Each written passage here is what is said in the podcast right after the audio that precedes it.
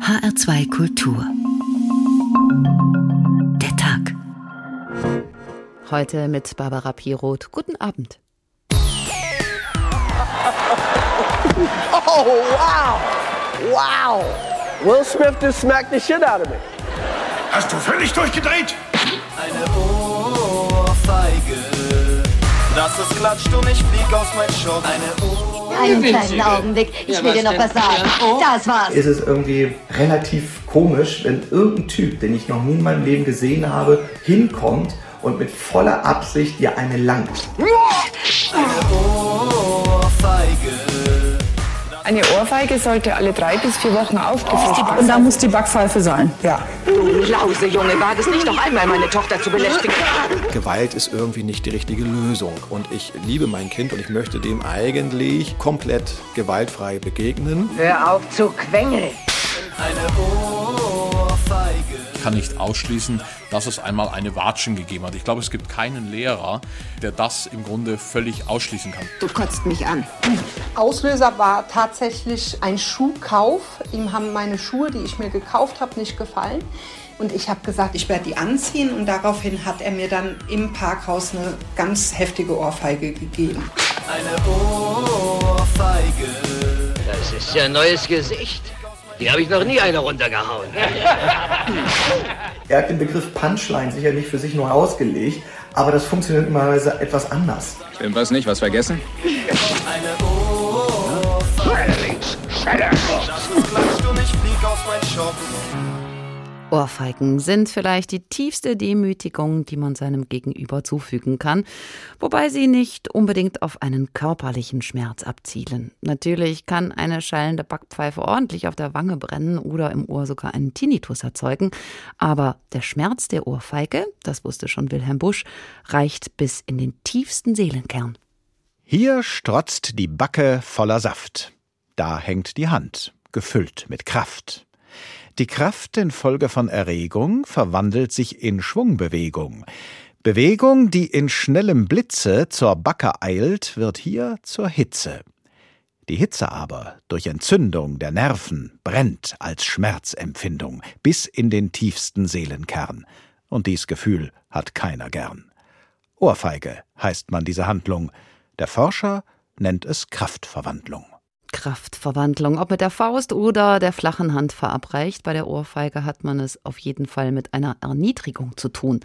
Ein Mensch wird durch den anderen herabgewürdigt, weil der, der austeilt, sich dazu berechtigt sieht. Sei es durch seinen Rang, seine Autorität oder weil der Klatsche etwas vorausgegangen ist. Eine erlittene Schmähung, eine Ehrverletzung, etwas, was wieder gut gemacht oder gerecht werden muss. Das gilt für den gekränkten Will Smith ebenso wie für den Rapper Fat Comedy, der Oliver Pocher schlug. Beides übrigens an nur einem einzigen Wochenende. Und das gilt erst recht auch für die vielen Eltern und Lehrer, die Kinder bis in die 60er und 70er Jahre beständig mit Ohrfeigen traktierten. Heute dachten wir allerdings, sei diese Form der Bestrafung überwunden.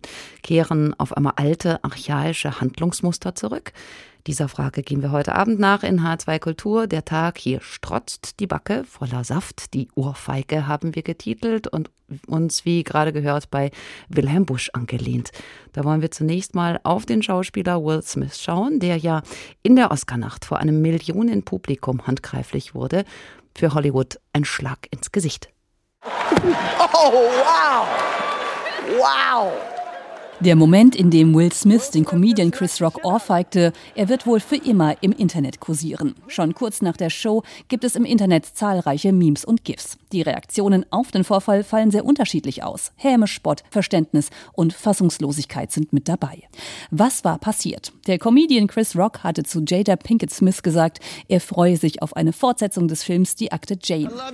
Jane 2, can't wait to see it. All right? Der Film ist bekannt für die Glatze tragende Demi Moore. Auch Pinkett Smith trägt die Haare kurz. Grund dafür ist aber eine Krankheit, kreisrunder Haarausfall.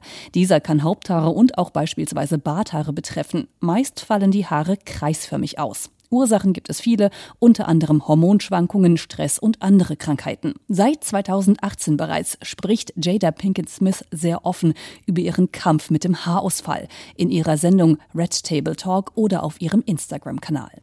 And I'm gonna tell you, it was terrifying when it when it first started.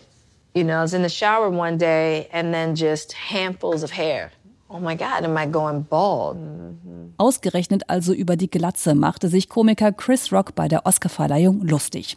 Die Schauspielerin verdrehte die Augen. Ehemann Will Smith erhob sich dann vom Platz und ohrfeigte Chris Rock, brüllte ihn danach an.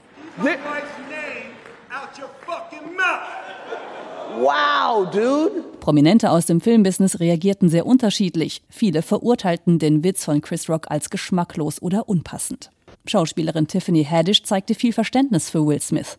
Ich wünschte, mein Ehemann wäre so für mich eingestanden. Das will doch jede Frau, oder? Ein Mann, der seine Frau beschützt, sagte sie der Zeitung Los Angeles Times. Und Comedian Kathy Griffin schrieb auf Twitter, als Komiker und Komikerin müsse man sich nun vor dem nächsten Möchtegern Will Smith in Theatern oder Comedyclubs fürchten. Einen Tag später entschuldigte sich Will Smith auf seinem Instagram-Account bei Chris Rock. Sein Verhalten sei inakzeptabel und unentschuldbar. Smith schrieb weiter, er schäme sich wegen seines Verhaltens. Er entschuldigte sich ebenfalls bei der Oscar Academy, den Williams-Schwestern und bei seiner King Richard-Familie. Chris Rock selbst sagte bereits gegenüber der Polizei in Los Angeles, dass er keine Anzeige erstatten wolle. Katharina Wilhelm berichtete. Nun ist ja inzwischen auch ein anderes Video aus der Vergangenheit aufgetaucht, das zeigt, Will Smith ist schon früher mal die Hand ausgerutscht. Vor zehn Jahren in Moskau, als Man in Black Teil 3 vorgestellt wurde. Zu sehen ein ukrainischer Blödelreporter, der Smith auf die Wange küsst und sich von ihm dann dafür urplötzlich eine fängt. Und auch bei der Oscarverleihung sah erstmal alles ganz harmlos aus. Smith lachte sogar über die Witze von Moderator Chris Rock bis ihm dann scheinbar aus heiterem Himmel die Hutschnur riss und er auf die Bühne stapfte. Den Rest kennen wir. Rainer Dachselt aus dem Tag-Team ist selbst ein satirischer Tausendsasser und kennt sich auch bestens aus in der Geschichte der Comedy. Guten Abend. Hallo.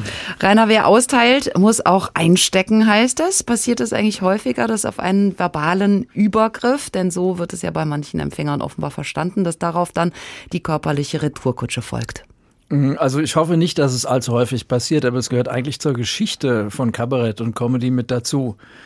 Mhm, früher waren ja die Kabarets äh, oder wie die Varietés, wo das meistens gemacht wurde, eh in solchen Vierteln, wo Kneipenschlägereien an der Tagesordnung war. Also das war gar nicht ungewöhnlich und man musste auch nicht immer unbedingt einen schlechten Witz machen, um eins aufs Maul zu kriegen. Also das gab es und die Atmosphäre war da schon immer leicht gewaltgeschwängert, vor allem wenn Alkohol im Spiel war. Und dass Künstler dann nach der Vorstellung plötzlich äh, jemandem gegenüberstanden, der fand, sie hätten sich irgendwie unpassend gegenüber den anwesenden Damen ausgedrückt. Das ist auch häufiger passiert, schon in der Frühzeit des Kabaretts. Bei Chris Rock im Falle des Moderators der Oscar-Nacht war das ja auch ein ziemlich dummer Witz, sich einfach über äh, Haarausfall lustig zu machen. Dann kam, wie gesagt, diese Ohrfeige und da hat Chris Rock ziemlich schnell begriffen, was Smith ihm da für einen Moment beschert hat. Damit haben die beiden ja im Grunde Fernsehgeschichte geschrieben. Wie ist das in anderen Fällen? Wissen die, die eine Ohrfeige abbekommen, eigentlich warum?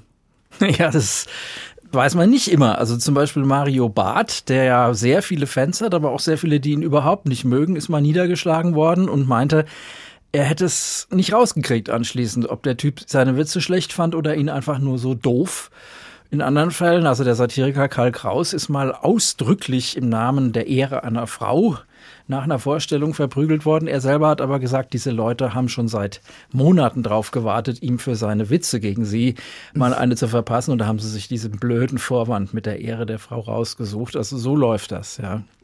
Im Falle von Smith, der handgreiflich wird auf der Bühne, hielten das viele ja erstmal für einen einstudierten Gag, bis dann klar wurde, der Mann ist ernsthaft ausgerastet.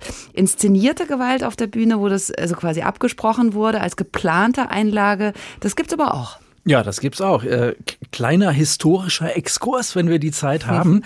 Die englischen Worte für Komik, also Slapstick, ja, oder Punchline für Pointe zeigen schon, wie der Hase früher lief und manchmal jetzt auch noch läuft. Also Komik und Ohrfeigen haben sehr viel miteinander zu tun. Und beim Slapstick und bei Clowns ist das ja heute noch so und Prügeleien gehörten früher zu Komödien dazu. Und dann gibt's eben auch die inszenierten Klar, also man weiß das dann oft auch später nicht. Ja, alle Beteiligten entschuldigen sich dann und tun so, als wäre ihnen die Hand ausgerutscht oder was auch immer.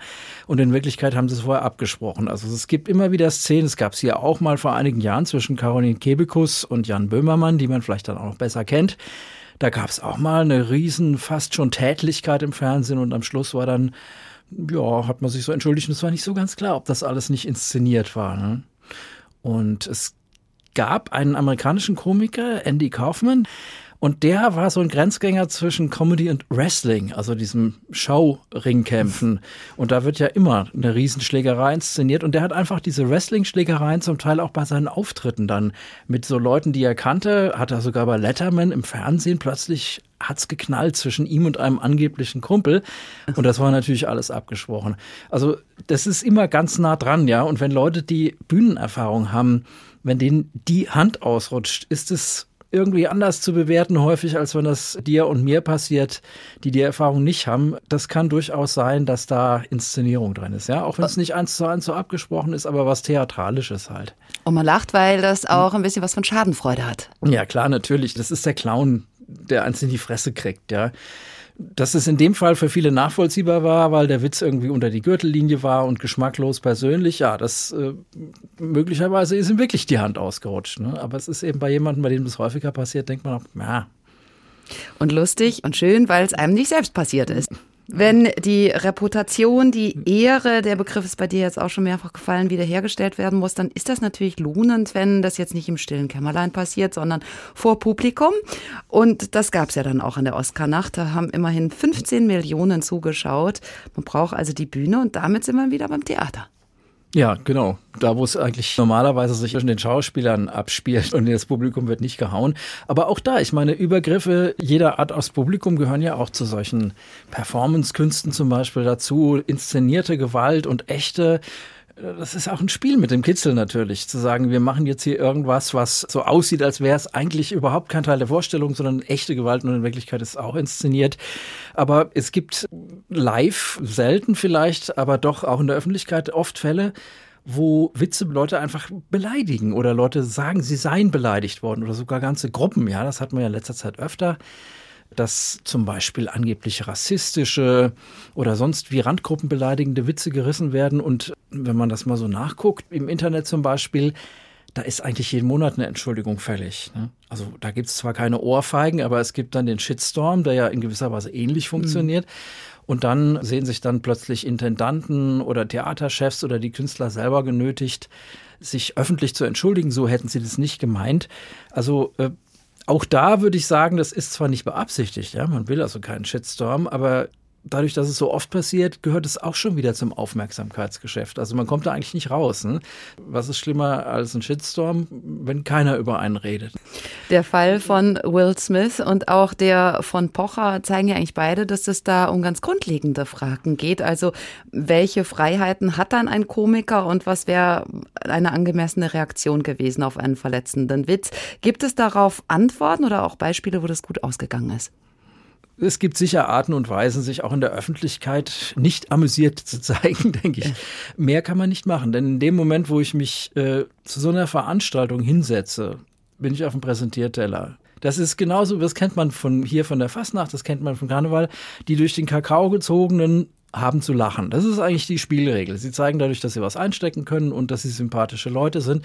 Und wenn dann so ein Grenzfall passiert, ja, äh, dann geht ein neues Spiel los, nämlich das Spiel hier in dem Fall Ohrfeige, öffentliche Entschuldigung und dann am Schluss verstehen sie sich wieder oder ja, oder auch nicht.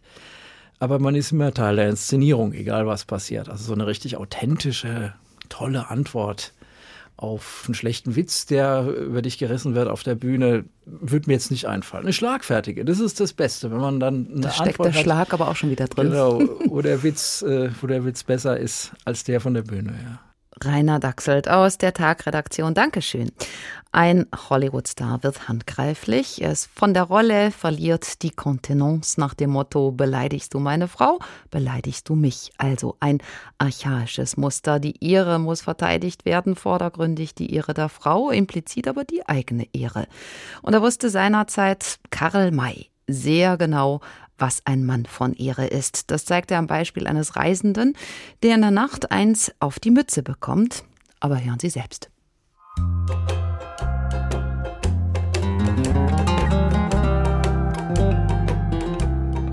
Unterdessen hatte der schwarze Gerard mit seinen beiden Vaqueros die Stadt erreicht und sich dort nach der besten Venta erkundigt.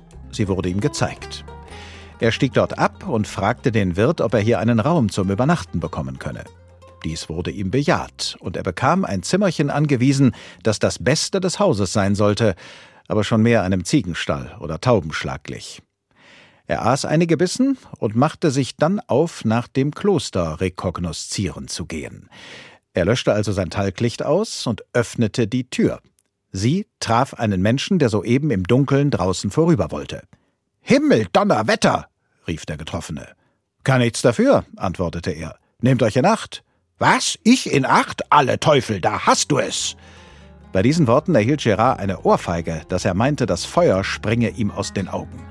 Hölle und Tod, rief er. Mensch, was wagst du? Er packte den anderen mit der linken und gab ihm mit der rechten eine Ohrfeige, die wenigstens ebenso kräftig war wie diejenige, die er erhalten hatte. Was? Mir eine Schelle? rief der andere. Da!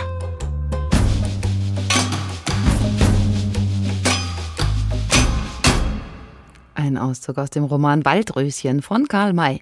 Sie hören H2 Kultur der Tag. Hier strotzt die Backe voller Saft die Ohrfeige. Und die hat Geschichte. Mit ihr kann man aber auch Geschichte schreiben. Wie Beate Klarsfeld, die 1968 in der Berliner Kongresshalle Bundeskanzler Kurt Georg Kiesinger auf dem Podium ohrfeigte und Nazi, Nazi schrie. Schließlich war Kiesinger Mitglied der NSDAP. In den 40ern hatte er eine hohe Position im Außenministerium. Darauf machte Klarsfeld schon viel früher aufmerksam. Lange forderte sie Kiesingers Rücktritt, erfolglos. Sie trägt dann mit ihrem jüdischen Mann Serge Akten zusammen zusammen, schreibt Historiker an, Abgeordnete, aber niemand reagiert, niemand hört sie auch nur an. Erst durch die Ohrfeige kann Kiesinger seine Vergangenheit nicht mehr leugnen. Glaswelt wiederum macht das auf einen Schlag berühmt. Barbara Kostolnik hat die inzwischen schon über 80-Jährige getroffen. Sie ist immer noch eine sehr engagierte Frau. Beate Glasfeld, die Augen hellwach, beobachtet sehr genau, was um sie herum passiert, in Europa, in der Welt. Etwas einfach so laufen lassen, was man für ungerecht, für gefährlich hält, das würde Beate Glasfeld nicht passieren. Sie war es schließlich, die die Deutschen 1968 mit einem Schlag aus dem Schlaf des Nachkriegsvergessens riss, als sie den damaligen Bundeskanzler Kurt Georg Kiesinger ohrfeigte. Das war wahrscheinlich das letzte Mittel, um die Deutschen aufzuwecken, aber auch es war ein letztes Mittel, um zu erreichen, dass äh, Kiesinger abtreten muss, was nicht der Fall war. Aber zumindest haben wir erreicht, dass er nicht mehr wiedergewählt werden konnte. Und ich habe immer Kampagne geführt für Willy Brandt. Uns ist es allen gelungen, dass Willy Brandt äh, Nachfolger von Kurt Kissinger wurde. Das ist wichtig gewesen, würde ich sagen. Beate Glasfeld hatte die Ohrfeige an jenem 7.11.68 sehr gut vorbereitet. Schon vorher war sie auf der Besuchertribüne im Parlament in Bonn auffällig geworden, hatte während einer Rede des Kanzlers Kiesinger Nazi abtreten gerufen. Sie würde sich durchaus als Pazifistin bezeichnen, sagt sie in ihrem vollgestopften Pariser Büro, das sie mit ihrem Mann Serge teilt. Ihre Ohrfeige war demnach keine Gewalt? Sagte ja der Vorsitzende Richter, als er mich zu einem Jahr Gefängnis verurteilte. Sie haben Gewalt angewandt, weil Sie einen Kanzler geohrfeigt haben. Das war keine Gewalt, sagte ich. Gewalt ist, wenn man der deutschen Jugend einen Nazi-Kanzler aufzwingt. Beate Auguste Künzel, wie sie vor ihrer Heirat mit Serge Glasfeld hieß, war nie ein liebes Fräulein, eine angepasste Mademoiselle gewesen. Gegen den Willen ihrer Eltern ging sie aus Berlin nach Paris, da war sie gerade 21. Paris, damals ein Sündenbabel, eine Stadt, in der Beate die Liebe ihres Lebens traf und ihre Bestimmung. Hätte jeder einen anderen Beruf gehabt, wäre es auch nicht dazu gekommen. Aber wir haben natürlich zusammen gekämpft. Serge als Jude, dessen Vater deportiert wurde. Ich als Deutsche, nicht Jüdin. Und, aber wir haben viele Ziele gemeinsam gehabt. In Frankreich wird das Ehepaar Glasfeld sehr geschätzt. In Deutschland ist man nach wie vor zurückhaltend bei der Frau, die es wagte, einen Kanzler zu schlagen. In Deutschland hat es lange gedauert, um das Bundesverdienstkreuz zu bekommen. Ich glaube, in Deutschland ist immer noch in den etablierten Parteien diese Ohrfeige und Kampagne gegen NS-Verbrecher ist doch etwas zurückgeblieben. Das ist nicht das Gleiche in Frankreich, wo unsere Arbeit viel mehr anerkannt wird. Das deutsche Bundesverdienstkreuz erhielt sie schließlich aus den Händen von Joachim Gauck, gegen den sie bei der Wahl zum Bundespräsidenten kandidiert hatte. Theoretisch hätte sie die Wahl auch gewinnen können. Sie wäre die erste Bundespräsidentin gewesen und noch dazu die erste, die einen Kanzler geohrfeigt hatte. Glasfeld sagte später, es sei ihr um die ganz große Geste gegangen. Stellvertretend für die jungen Deutschen habe sie insgesamt die Nazi-Väter geohrfeigt. Seinerzeit soll ihr Heinrich Böll sogar rote Rosen für die Aktion geschickt haben. Kanzler Kiesinger wiederum fühlte sich seine Ehre und auch das Amt, das er zuvor inne gehabt hatte, verletzt, was ja an sich schon absurd ist, dass ein ehemaliger Nazi auf seine Ehre pocht, die er eigentlich schon längst verspielt hatte. Günter Dippold ist Professor am Institut für Geschichtswissenschaften und europäische Ethnologie an der Uni Bamberg. Guten Abend. Guten Abend. Herr Professor Dippold, die Männer prügeln sich. Bis weit ins 20. Jahrhundert hinein ist das der klassische Ausgang eines ordentlichen Kneipenabends. Man geht vor die Tür, um mal was zu klären. Gerne auch ist da mal ein Kinnhaken dabei. Ist die Ohrfeige gewissermaßen dann die weibliche Variante? Ja, nicht unbedingt. Also die Ohrfeige hat eigentlich eine andere Bedeutung als so ein manifester Faustschlag. Die Ohrfeige hat auch immer eine besondere Konnotation. Prügeln, das kann man sich auf Augenhöhe, man kann Messerstechereien auf Augenhöhe begehen, aber Ohrfeigen, das bedeutet immer von oben nach unten. Das bedeutet immer dem anderen auch ein Stück weit, ja, seine Ehre nehmen, ihn demütigen. Andererseits wurde das ja auch gerade als Ungeheuerlichkeit empfunden, dass mit Beate Glasfeld ausgerechnet eine Frau den Bundeskanzler ohrfeigte. Das sagt ja seinerzeit auch der Richter zu ihr im Prozess. Sie als Frau können doch nicht. Was macht da den Unterschied? Warum war das besonders anmaßend, dass in dem Fall ausgerechnet eine Frau austeilte? Naja gut, es sagt vielleicht auch mehr über den Richter als über den Vorfall aus, würde ich mal sagen. Prinzipiell denke ich, es geht ja darum, dass mit Beate Glasfeld gleichsam eine Repräsentantin nicht nur der Jungen, sondern auch der Opfer, einem, den sie als herausgehobenen Repräsentanten der Täter empfand, dass sie dessen Unehre gewissermaßen durch die Ohrfeige auch zusätzlich sichtbar machte. Bei der Ohrfeige heißt es, da muss was ins Ungleichgewicht geraten ist, wieder zurechtgerückt werden, in die alte Ordnung gebracht werden. Also die Ohrfeige auch als Machtdemonstration. Das heißt aber auch, sie muss dem Verständnis nach von oben nach unten gehen, was die Macht anbelangt. Eben was die Macht anbelangt. Das Ohrfeigen, das darf der Vater das Kind, das darf bis ins frühe 19. Jahrhundert der Ehemann die Frau, das darf in der Antike der Herr seinen Sklaven oder der Bauer seinen Knecht, aber dass gewissermaßen eine normale Bürgerin eine Bundeskanzler ohrfeigt. Das kehrt das Ganze ja um und gibt damit der Ohrfeige auch ein ganz anderes Zeichen. Es kann ja die Ohrfeige auch etwas, was vorher schon aus dem Lot geraten ist, wieder gleichrücken. Also die Frau fühlt sich von einem Mann zum Beispiel in der Öffentlichkeit belästigt und dadurch irgendwo auch in ihrer Ehre als Frau verletzt und sie ohrfeigt ihn, sie Wüstling und äh, stellt damit auch gewissermaßen das Gleichgewicht wieder her. Von wann ist eigentlich die erste Ohrfeige überliefert? Ja, es ist ein bisschen schwierig, weil wenn wir zum Beispiel in irgendwelchen antiken Quellen von einem Wort äh, lesen, das Schlag oder sowas heißt, ja, was wird denn da genau getan? Aber wo das äh, wohl in der gängigen Deutung als Ohrfeige gesehen wird, das ist in der Theorie, in der Bergpredigt Jesu sagt, wenn dich einer auf die eine Wange schlägt, halt ihm die andere hin. Und Jesus selber wird ja geohrfeigt, als er vorm Hohepriester steht und den aus Sicht eines beistehenden Dieners unangemessen anredet. Da ohrfeigt ihn eben dieser Diener, um ihn tätlich zurechtzuweisen. Ohrfeige, Ohrfeigen, da ist ja schon das Wort als solches ziemlich komisch. Eine Feige aufs Ohr, das kann zwar brummen im Ohr, es kann wehtun, wenn es vorher so richtig klatscht, aber eigentlich geht der Schlag ja eben nicht aufs Ohr, sondern auf die Wange. Was hat das mit dem Begriff auf sich? Die Etymologie ist etwas unklar. Äh, tatsächlich, es geht nicht um, ums Ohr und Feige, das ist auch etwas unklar, ob es da wirklich um die Frucht der Feige geht, ob das vom Fegen herkommt, also ob das so eine Art Waffenstreich mit der bloßen Hand ist.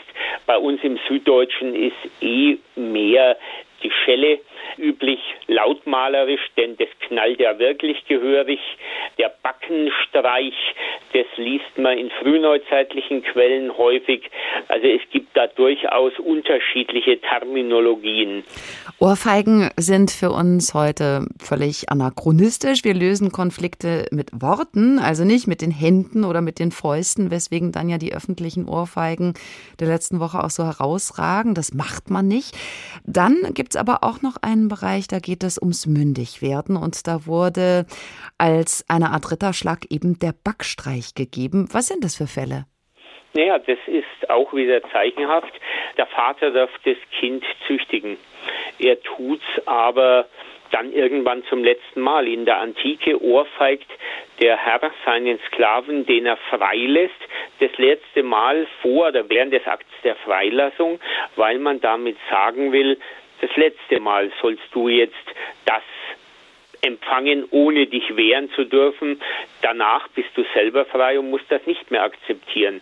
Und es gibt ja auch die Ohrfeige etwa bei Grenzumgängen. Da werden Kinder mitgebracht, man zeigt ihnen die wichtigsten Marksteine und damit sie den Standort ja nie vergessen, werden sie beschenkt, aber sie werden auch an den Haaren gezogen und kräftig geohrfeigt, damit Freude und Schmerz ihnen die Erinnerung erleichtern. Jetzt wissen wir nicht, was steckt in der rituellen Ohrfeige, wie sie bis in die 70er Jahre bei der katholischen Firmung üblich war, ist das eben, du bist ein Freier, du bist ja von Christus befreit und jetzt, wo du dein Taufgelübde erneuerst, bist du eben endgültig frei in Christus? Oder ist es so, vergiss nicht, dass du getauft bist. Also eines von beiden wird es wohl ursprünglich bedeuten, aber da ist die Ohrfeige natürlich nur angedeutet durch den Bischof eben auch Teil der Liturgie. Das heißt, so richtig festlegen kann man die Ohrfeige nicht. Sie hat viele Facetten. Der Historiker und Ethnologe Professor Gunther Dippold von der Universität Bamberg haben Sie vielen Dank. Nun haben wir vorhin bei Karl May gehört, dass der arme Gerard gar nicht gut nächtigt. Völlig unvermittelt bekommt er eine Ohrfeige ab. Und das kann er so natürlich nicht stehen lassen. Vor allen Dingen nicht mehr, nachdem auch noch eine weitere Backpfeife auf ihn niederrasselt.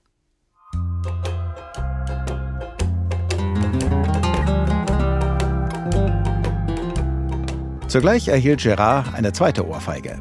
Und da, rief auch er, sein Gegner erhielt ebenso die zweite. Sie hielten sich fest gepackt. Keiner vermochte den anderen niederzuringen oder sich von ihm loszumachen. Aber keiner vermochte auch des Dunkels wegen, sich des rechten Armes seines Gegners zu bemächtigen. Und da sie beide zu stolz waren, um nach Hilfe zu rufen, so hörte man nur die Ausrufe Da, hier, so, noch eine, da ist sie. Und dabei klatschte es herüber und hinüber, dass es eine Art hatte. Das mochte aufgefallen sein, denn es öffnete sich in der Nähe eine Tür, und es trat ein junger, wie es schien, vornehmer Mann heraus, der in ein reiches mexikanisches Kostüm gekleidet war und ein Licht in der Hand hielt. Was geht hier vor? fragte er erstaunt, als er die beiden Männer erblickte, die sich mit den linken Fäusten gepackt hielten und mit ihren rechten in diesem Augenblick zur gleichen Zeit zur Ohrfeige ausholten. Oh, antwortete der andere, ich will diesem Kerl nur noch seine neunte Maulschelle geben. Und ich diesem Menschen seine zwölfte, antwortete Gerard. Warum denn Geierschnabel? fragte der junge Mann erstaunt.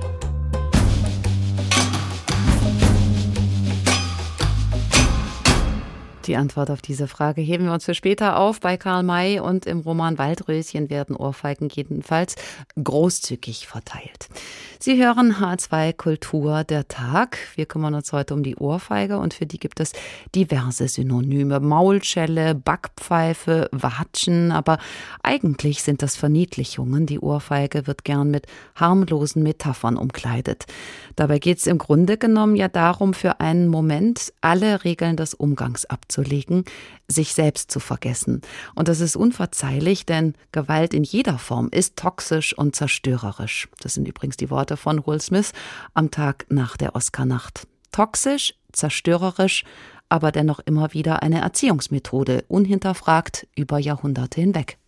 Das Wohlergehen von Kindern überall auf der Welt hängt ganz wesentlich von den Erwachsenen ab, die für sie sorgen. Die Gewalt gegen Kinder findet hinter verschlossenen Türen statt, viel zu oft hinter der eigenen Haustür und bis heute hinter viel zu vielen Türen. Weltweit erleben drei von vier Kindern zwischen zwei und vier Jahren Gewalt durch ihre Eltern oder andere Erziehende, sagt Christian Schneider, Geschäftsführer von UNICEF Deutschland, anlässlich des Starts der Kampagne Niemals Gewalt.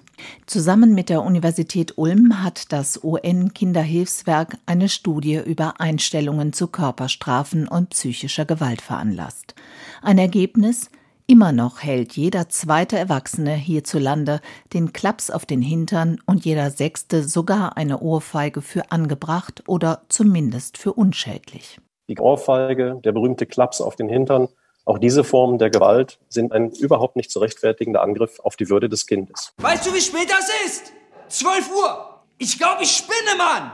Wenn ich dir sage, um 8 Uhr kommst du nach Hause, dann kommst du um 8 Uhr nach Hause. Rollenspiel in einer siebten Klasse eines Gymnasiums. Lars Mechler vom Verein Wellenbrecher in Dortmund spielt den wütenden Vater, um anschließend mit den Schülern über Gewalt zu sprechen. Gewalt ist, wenn man mit Absicht jemand anderem wehtut.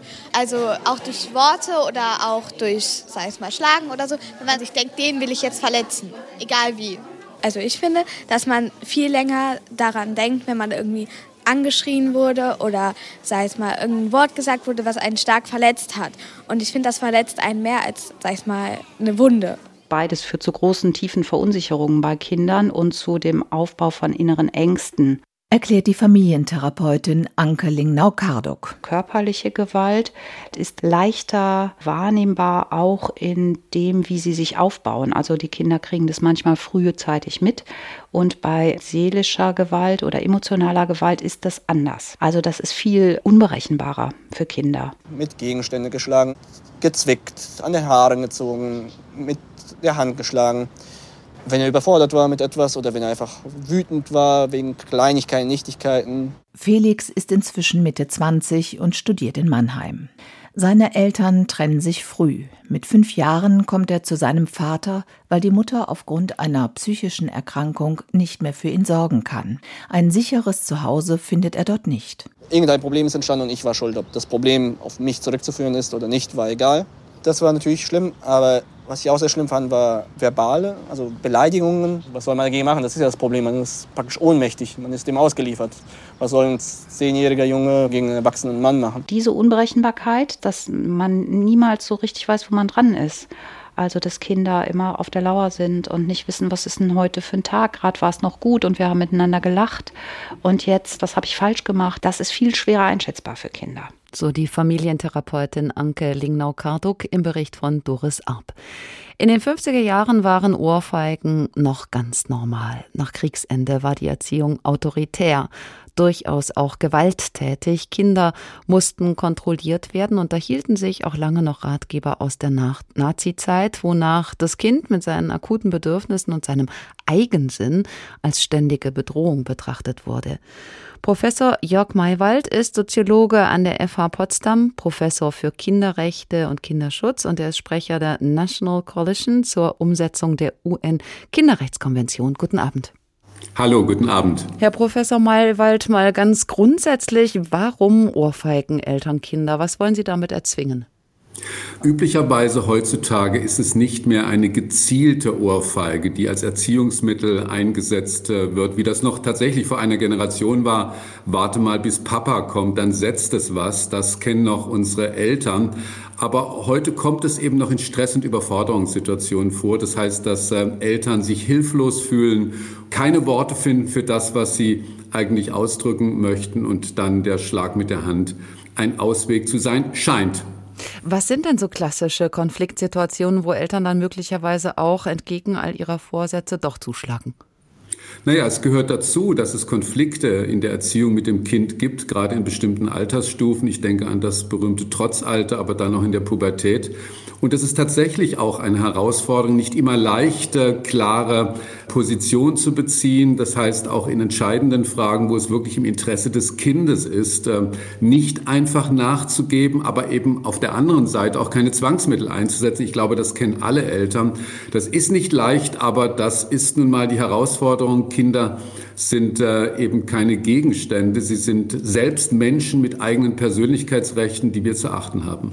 Wir haben gehört, es gibt immer noch Gewalt in der Erziehung, aber früher war das noch viel massiver. Da waren Ohrfeigen an der Tagesordnung. Wann hat es hierzulande aufgehört, dass Ohrfeigen völlig selbstverständlich waren? Ich denke, das äh, Bewusstsein insgesamt in der Gesellschaft hat sich äh, verändert. Es gab Meilensteine. Zum einen die UN-Kinderrechtskonvention, die ja 1989, kurz übrigens nach dem Mauerfall, verabschiedet worden ist, die ja ein globales Recht jedes Kindes ähm, auf Schutz vor Gewalt beinhaltet, ausdrücklich auch äh, gegenüber den eigenen Eltern, und zwar sowohl die körperliche als auch die seelische, als auch die sexualisierte Gewalt. Und das hat dann richtig Schwung auch in Deutschland gebracht in die Debatte. Debatte. Elf Jahre später, nämlich im Jahre 2000, wurde dann dieser berühmte 1631 Absatz 2 Paragraph äh, ins BGB eingeführt und es heißt dort klar und eindeutig, Kinder haben ein Recht auf gewaltfreie Erziehung. Und der zweite Satz lautet, körperliche Bestrafungen, seelische Verletzungen und andere entwürdigende Maßnahmen sind unzulässig. Gewaltfreie Erziehung, da fallen eben auch Ohrfeigen drunter. Trotzdem gibt es immer noch Eltern, die sie nur für eine kleine Strafe halten, für harmlos. Das war auch eben im Beitrag so zu hören. Sie sind aber eben nicht harmlos. Was richten Ohrfeigen an? Ja, meistens denken wir zunächst an den körperlichen Schmerz, der natürlich mal stärker, mal geringer ausfallen kann, je nachdem, äh, wie hart zugeschlagen wird. Aber es ist eben auch dieser ja, sinnbildliche Schlag ins Gesicht. Das ist ja auch im übertragenen Sinne eine Bezeichnung, dass eben einem Kind äh, ins Gesicht gehauen wird. Und was wir vor allem nicht unterschätzen dürfen, es trifft eben auch die Seele eines Kindes. Und diese äh, Entwürdigung, diese Beschämung, die damit verbunden ist, die kann bisweilen sogar länger anhalten als der körperliche Schmerz. Es gibt aber auch Befürworter der Ohrfeige, die sagen, da verfällt die Autorität der Eltern. Eltern. Da gab es zum Beispiel in Frankreich eine ganz lange Debatte drüber. Ja, das ist, glaube ich, ein Missverständnis. Also übrigens auch die UN-Kinderrechtskonvention kennt eine klare Haltung den Eltern gegenüber, nämlich insoweit, als sie eine Leitungs- und Führungsverantwortung haben. Es geht durchaus auch um Autorität den Kindern gegenüber im Sinne eben von Leitung und Führung, aber eben bei der Ausübung der dem Kind zustehenden Rechte. Leitung und Führung und Autorität, wie wir alle wissen, baut auf gutes Vorbild auf und eben auch auf Respekt Respekt vor den Rechten des Kindes und nicht auf Gewalt. Im Grunde weiß jede Mutter, weiß jeder Vater auch instinktiv, ich darf mein Kind nicht ohrfeigen. Trotzdem, es passiert, aber kaum einer redet drüber. Kein Mensch würde öffentlich zugeben, denke ich, sein Kind geohrfeigt zu haben. Gibt es so etwas wie eine Kultur des Schweigens? Ich würde sagen, wenn es darum geht, selbst sich das einzugestehen, auch einmal übergriffig gewesen zu sein, die Grenze eines Kindes verletzt zu haben, das fällt tatsächlich vielen Menschen schwer, auch vielen Eltern schwer, was ja einerseits auch zeigt, dass es ein Bewusstsein dafür gibt, dass äh, Gewalt äh, tabu sein muss und auch verboten ist. Aber andererseits kann es eben auch daran hindern, Hilfe in Anspruch zu nehmen. Das wäre der negative Aspekt. Und äh, ich glaube, dass tatsächlich viele Eltern, auch deshalb übrigens, weil sie unter dem Einfluss eigener kindlicher Erfahrungen stehen, hier nicht scheuen sollten, auch äh, Hilfen in Anspruch zu nehmen, sei es mit anderen Eltern darüber zu sprechen, sei es aber auch professionelle Hilfe, beispielsweise eine Erziehungsberatung. Wenn Sie sagen eigene Erfahrungen, Ohrfeigen dann vor allen Dingen diejenigen Eltern ihre Kinder, die selber als Kind geohrfeigt wurden. Ja, wir müssen differenzieren. Da gibt es ganz gute wissenschaftliche Untersuchungen. Auch äh, tatsächlich ist das Risiko, selbstgewalttätig zu sein, deutlich höher, wenn ich äh, in der eigenen Kindheit negative Erfahrungen machen musste. Aber wir müssen aufpassen, es gibt auch viele Menschen, Eltern oder auch Nicht-Eltern, die negative Erfahrungen gemacht haben, die diese Gewalt nicht weitergeben. Das heißt, es ist kein Automatismus. Wir können als Menschen aus unseren Lebenserfahrungen lernen und sollten dies auch tun. Wie können Eltern die Ohrfeigen sich das dann abtrainieren? Ja, mit dem Training ist es so eine Sache. Also manchmal hilft das auch, einfach auch sich bewusst zu machen, was ich in einer solchen Situation tun kann. Aber ich sagte schon, oft spielen auch unbewusste äh, Faktoren eine Rolle, die nicht so schnell unter Kontrolle zu bringen sind, gerade in Stresssituationen. Es gibt so ein paar ganz einfache Hinweise, die sehr häufig nützlich sein können. Zum einen einfach mal tief durchatmen, wirklich ein Stück Abstand auch vom Kind zu nehmen. Manchmal reichen ja zwei, drei Meter. Und ein bisschen natürlich, was passiert hier gleich, gerade ins Nachdenken, ins Reflektieren zu kommen, das hilft schon eine ganze Menge. Und nicht unterschätzen sollten wir tatsächlich auch die körperlichen Prozesse. Also dieses mal richtig durchatmen ist sehr ernst gemeint. Der Soziologe und Kinderrechtler Professor Jörg Maywald, Dankeschön für das Gespräch. Interessant ist da auch der internationale Vergleich. In Schweden kann jemand, der ein Kind ohrfeigt, für drei Tage in Haft kommen. In Frankreich hingegen bedurfte es jahrzehntelanger hitziger Debatten, das sogenannte Züchtigungsrecht der Eltern abzuschaffen. Vor allen Dingen die Rechtsaußen Marine Le Pen beschwerte sich, der Staat mische sich da in familiäre Angelegenheiten ein. Bei Karl May wiederum geht es nicht darum, Schutzbefohlene zu demütigen. Bei ihm bekommen sich zwei Kerle in die Wolle, allerdings in der Dunkelheit.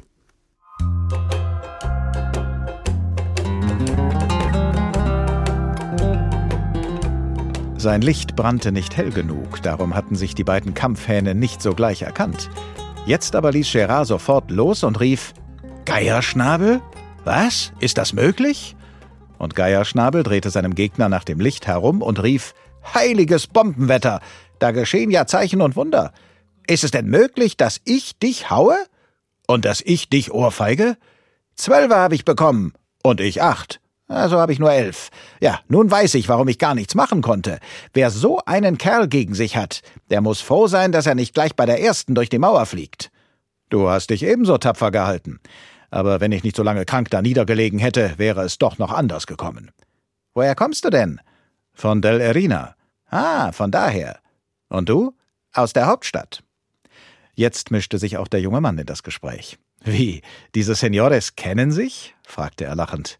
Ja, antwortete Geierschnabel. Und sind Freunde, trotzdem sie sich ohrfeigen? Dicke Freunde sogar. So darf ich wohl fragen, wer dieser Senior ist und wie ihr beide dazu kommt, euch in dieser Weise zu begrüßen. Hölle und Teufel, das ging sehr einfach zu. Er wollte aus seiner Stube treten, eben als ich vorüberging. Da schmiss er mir die Tür gerade an die Nase. Ich gab ihm eine Ohrfeige und er mir eine Maulschelle. Nun wechselten wir ab. Er bekam eine Maulschelle und ich eine Ohrfeige. So haben wir uns amüsiert, bis Sie Licht in die Sache brachten, Senor Kurt.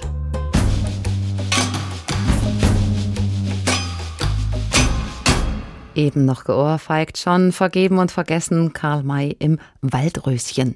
Sie hören H2 Kultur der Tag. Wir kümmern uns heute um die Ohrfeige, nachdem Will Smith damit bei den Oscars für Aufsehen sorgte und am selben Wochenende Oliver Pocher am Rande eines Boxkampfes einen Schlag ins Gesicht bekam. Von einem unbekannten Rapper namens Fat Comedy, der sich selbst als Omar bezeichnet, aber eigentlich Giuseppe heißen soll. Rätselhaft auch sein Motiv. Offenbar ging es um Happy Slapping. Das heißt, man greift ein Opfer an, filmt die Aktion und stellt sie ins Netz, um sich damit zu brüsten. Von Einsicht oder Reue bei Fat Comedy bis heute jedenfalls offenbar keine Spur. Dafür hat er jede Menge Aufmerksamkeit bekommen, wie überhaupt die Ohrfeige viel lostreten kann. Auch in Buch und Film weiß Ulrich Sonnenschein. In seinem erstaunlichen Roman Nur eine Ohrfeige schildert der Australier Christos Zorkas eine Tat, die alles auf den Kopf stellt. Als Harry bei einem Barbecue mit Freunden und Familie die Beherrschung verliert und dem dreijährigen Hugo eine Ohrfeige verpasst, fühlen sich alle Beteiligten gezwungen, Stellung zu beziehen. Aus einer scheinbar banalen Handlung entwickelt sich ein Grabenkrieg, als hätte Harry jeden einzelnen Partygast geohrfeigt. Und so setzt es der Trailer der nach dem Roman gedrehten Fernsehserie dann auch ironisch in Szene. Give it back. No! I said give it back now. Larry, what the hell are you doing? Larry! Larry, you can't just. Oh, Larry! Oh, are you all right? How did? Righto, righto. What's going on here? Oh, Sir, I'm arrested. Oh. Oh, oh, oh. The Slap. Coming soon to Fox. Ow! What the? In der Folge werden alle Erwartungen, Überzeugungen und Wünsche in Frage gestellt und die einzelnen Positionen verdichten sich zu einem sehr gegenwärtigen Gesellschaftsbild. Auch in Martin Scorseses Film Wie ein wilder Stier, der Aufstieg und Niedergang des Boxers Jake LaMotta beschreibt, geht es um die Frage der gesellschaftlichen Gewalt. Natürlich verdient LaMotta mit Schlägen sein Geld, doch der Film geht weit darüber hinaus. Er zeigt die Jugend in einem Arbeiterviertel und die daraus resultierende Haltung Jakes seiner Frau Vicky gegenüber. Vicky, hey, komm her, ich muss mit dir reden. Was soll das bedeuten? Wieso? Ich habe mich verabschiedet. Du bist auf einmal so freundlich zu ihm. Ich habe nur auf Wiedersehen gesagt. Du kannst guten Tag und auf Wiedersehen sagen, aber mehr nicht, ist das klar? Ja. Ha? Hast du verstanden? Ich verlange von dir etwas mehr Respekt mir gegenüber, ist das klar? Bleibt die Ohrfeige, das impulsive Ausrutschen der Hand, auf der einen Seite oft mit einer Art schlechten Gewissen behaftet, so weckt sie manchmal auch eine gewisse Faszination. In Lexi Alexanders Film Hooligans spielt der junge Elijah Wood einen Amerikaner, der in London zu einer Hooligan-Gruppe stößt und merkt, dass mit den Schlägen auch eine besondere Art der Kameradschaft verbunden ist. Lass uns schnell abhauen! Du bleibst schön hier und kämpfst mit uns. Den reißen wir den Arsch Kämpfen? Ich auf. weiß doch gar nicht, wie das Stell dir geht. vor, da ist jemand, den du hast.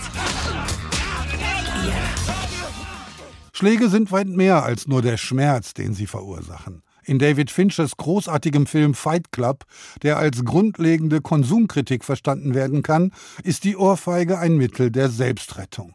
In dem verwickelten Fortgang der Handlung entwickelt sie sich zu einer ultimativ zerstörerischen Kraft. Doch zu Beginn ist sie nichts anderes als der Beweis dafür, am Leben zu sein. Ich will, dass du mich schlägst, so hart du nur kannst. Wieso? Was weißt du schon über dich, wenn du noch nie gekämpft hast? Na komm, schlag zu, bevor mich der Mut verlässt. Du hast mir voll aufs Ohr gehauen! Jeder von euch bekommt eine Hausaufgabe. Ihr fangt mit einem völlig Fremden eine Schlägerei an. Was fällt Ihnen eigentlich ein? Und werdet sie verlieren. Das tat weh. Neben dem Kuss ist die Ohrfeige eine urmenschliche, universelle Handlung. Oft bleibt sie für das gesamte Setting des Films bestimmend, unbedacht oder gar banal, aber ist sie nie. Ulrich Sonnenschein über die Ohrfeige im Film, bekannt dafür auch Terence Hill und Maud Spencer, bei denen man sich zum Beispiel einen Satz heiße Ohren holen kann oder eine ordentliche Wemsung einfahren. Und das schwingt mit, auch wenn böses Blut im Spiel ist. Das ist eher ein Spaß, mal den starken Mann zu markieren. Außerdem, während die Schurken gleich zum Schießeisen greifen, bekommen sie von den Guten nur eine Ohrfeige. Und das ist ja auch nur gerecht, genauso gerecht, wie wenn Hermine Granger Draco Malfoy Ohr feigt in Harry Potter oder Asterix und Obelix die Römer. Professor Winfried Speitkamp ist Historiker, Staatssekretär in Thüringen und hat das Buch geschrieben Ohrfeige, Duell und Ehrenmord, eine Geschichte der Ehre. Guten Abend. Guten Abend. Herr Professor Speitkamp, Gesellschaften haben sich schon früh und in vielen Teilen der Welt Gedanken gemacht, wie sie auf Beleidigungen angemessen reagieren wollen. Da spielt eben auch die Ohrfeige eine Rolle. Dabei passiert da doch gar nicht so viel. Es fließt kein Blut, niemand kommt groß zu Schaden. Warum provoziert die trotzdem so? Naja, sie provoziert genau deswegen, äh, weil sie nicht offene Gewalt ist, wo man zurückschlagen kann, weil sie eine kleine symbolische Demütigung ist, aber eben doch auf den Körper des Gegenübers zielt, also seine Haut berührt und damit doch ein Tabu verletzt. Und gleichzeitig kann sie eben, wir haben es ja eben mehrfach gehört, von oben nach unten, von unten nach oben vergeben werden und löst dann immer unterschiedliche Prozesse aus. Aber es geht eben doch immer um Ehre, um die Frage, bin ich vor anderen gedemütigt worden? Eigentlich soll die Ohrfeige ja der Schlusspunkt sein einer Auseinandersetzung und diese beenden, aber oft passiert das Gegenteil. Da ist sie der Beginn, zum Beispiel, wenn man ein Duell provozieren möchte. Ja, genau. Einerseits der Schlusspunkt, also eine Frau wird beleidigt oder ein Mann tritt ihr zu nahe und sie gibt dem Mann die Ohrfeige, dann ist eigentlich Feierabend, dann geht es nicht weiter.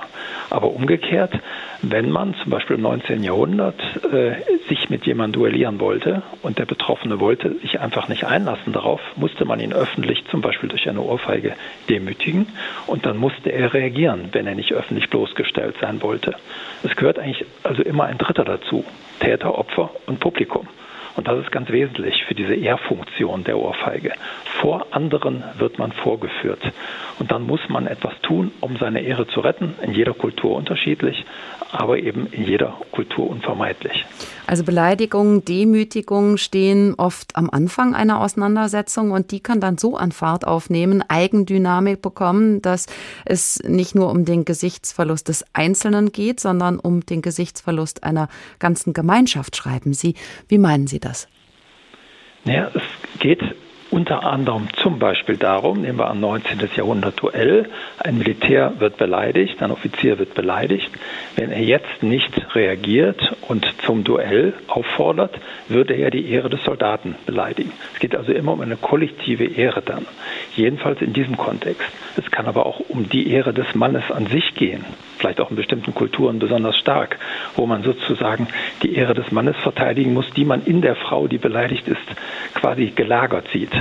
Also immer geht es um auch um eine Gruppe. Man kann auch für die Familienehre sich streiten, äh, was in, äh, bei der Oscarverleihung passiert ist. Da hat ja auch eine Person für jemand anders sozusagen seine Ehre ins Spiel gebracht.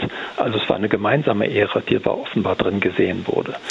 Nun müssen Frauen in freien Gesellschaften eigentlich nicht mehr verteidigt werden. Sie können das ja selbst tun, wenn sie denken, es wäre angebracht. So gesehen ist Jada Pinkett Smith eigentlich zweimal zum Objekt gemacht worden. Einmal durch eine unpassende Bemerkung und einmal durch das Vorpreschen ihres Mannes, so nach dem Motto, die Männer regeln das schon untereinander. Man kann das so sehen, äh, dass sie quasi entmündigt worden ist und sagt, äh, der Mann ist verantwortlich für die Ehre der Frau. Und jetzt ist die Frage, geht es eigentlich um die Ehre der Frau oder um die Ehre des Mannes, als er reagiert hat? Fühlte er sich beleidigt, weil über seine Frau etwas Negatives gesagt worden ist. Und das wird dann eben sehr diffus. Es ist aber so ein bisschen atavistisches, archaisches Bild noch drin. Also der Mann, der die, sich vor die Frau stellt, ihre Ehre verteidigt sozusagen. Äh, die Männer bleiben im Land, die Frauen werden in Sicherheit gebracht, die Männer verteidigen. Das ist durchaus natürlich etwas, was äh, bestimmte Gefühle in uns wachruft, wieder wachruft, für wir, für den wir vielleicht auch ein bisschen erschrecken sollten. Dahinter steht vielleicht auch das Gefühl, es gibt noch ein Feld, wo die Ehre nicht durch das Recht verteidigt wird. Wir können ja schließlich mittlerweile gegen Gewalt und gegen Ehrverletzungen uns vor Gericht, Strafrecht, Zivilrecht äh, schützen oder dort verteidigen lassen. Wir wollen aber offenbar noch so einen Bereich haben, der nicht vom Recht geregelt wird, den wir selbst regeln wo wir doch nicht richtig Mensch sein können, quasi unverfremdet. Interessant sind da ja auch die Reaktionen auf die Ohrfeige von Will Smith. Die wurde scharf kritisiert. Inzwischen ist der Schauspieler ja auch aus der Akademie ausgetreten deshalb. Aber es gab auch durchaus Lob dafür. Auf Twitter zum Beispiel schrieben Männer zu dem Vorfall, ist doch menschlich, dass es mal mit einem durchgeht. Ein starker Mann hat eben auch seine Schwächen. Und wenn man nicht mal seine Frau verteidigen darf, was darf man denn dann noch überhaupt? Und die Kommentare von Frauen, die gab es auch. Die fänden das toll, wenn man sich zum Beispiel auch mal um sie prügeln würde. Also ist die Ohrfeige gesellschaftlich vielleicht doch akzeptierter als gedacht? Also es ist offenbar akzeptierter als gedacht, dass man auch so atavistische, archaische Ideale äh, sozusagen äh, noch verteidigt, zum Beispiel diese Ehrenwortdebatten um Helmut Kohl, äh, das ein Ehrenwort gegeben hat und so weiter. Sie kennen die Geschichte und jetzt die Ehrenmordgeschichten spielen in eine ähnliche Richtung und sowas auch. Es gibt noch Bereiche, wo es wo doch Menschen sozusagen äh, ja, berührt werden und sagen, wie schön wäre es doch, wenn man direkt seine Ehre verteidigen müsste und nicht erst einen Rechtsanwalt und die Rechtsschutzversicherung bemühen müsste, um seine Ehre wieder zu gewinnen. Äh, solche kleinen Ehrenhändel vor Ort gibt es ja jederzeit. Am Gartenzaun und auf der Autobahn äh, wird ständig um Ehre gerungen. Äh, auch da geht es ja nicht nur darum, wer der Schnellere ist, sondern äh, man will ja damit was anderes ausdrücken. Der Historiker Professor Winfried Speitkamp, herzlichen Dank.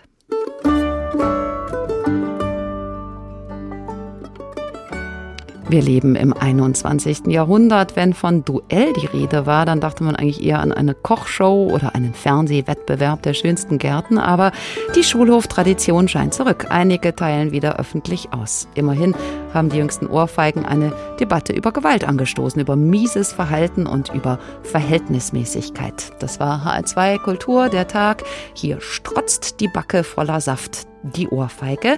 Am Mikrofon verabschiedet sich Barbara Piroth.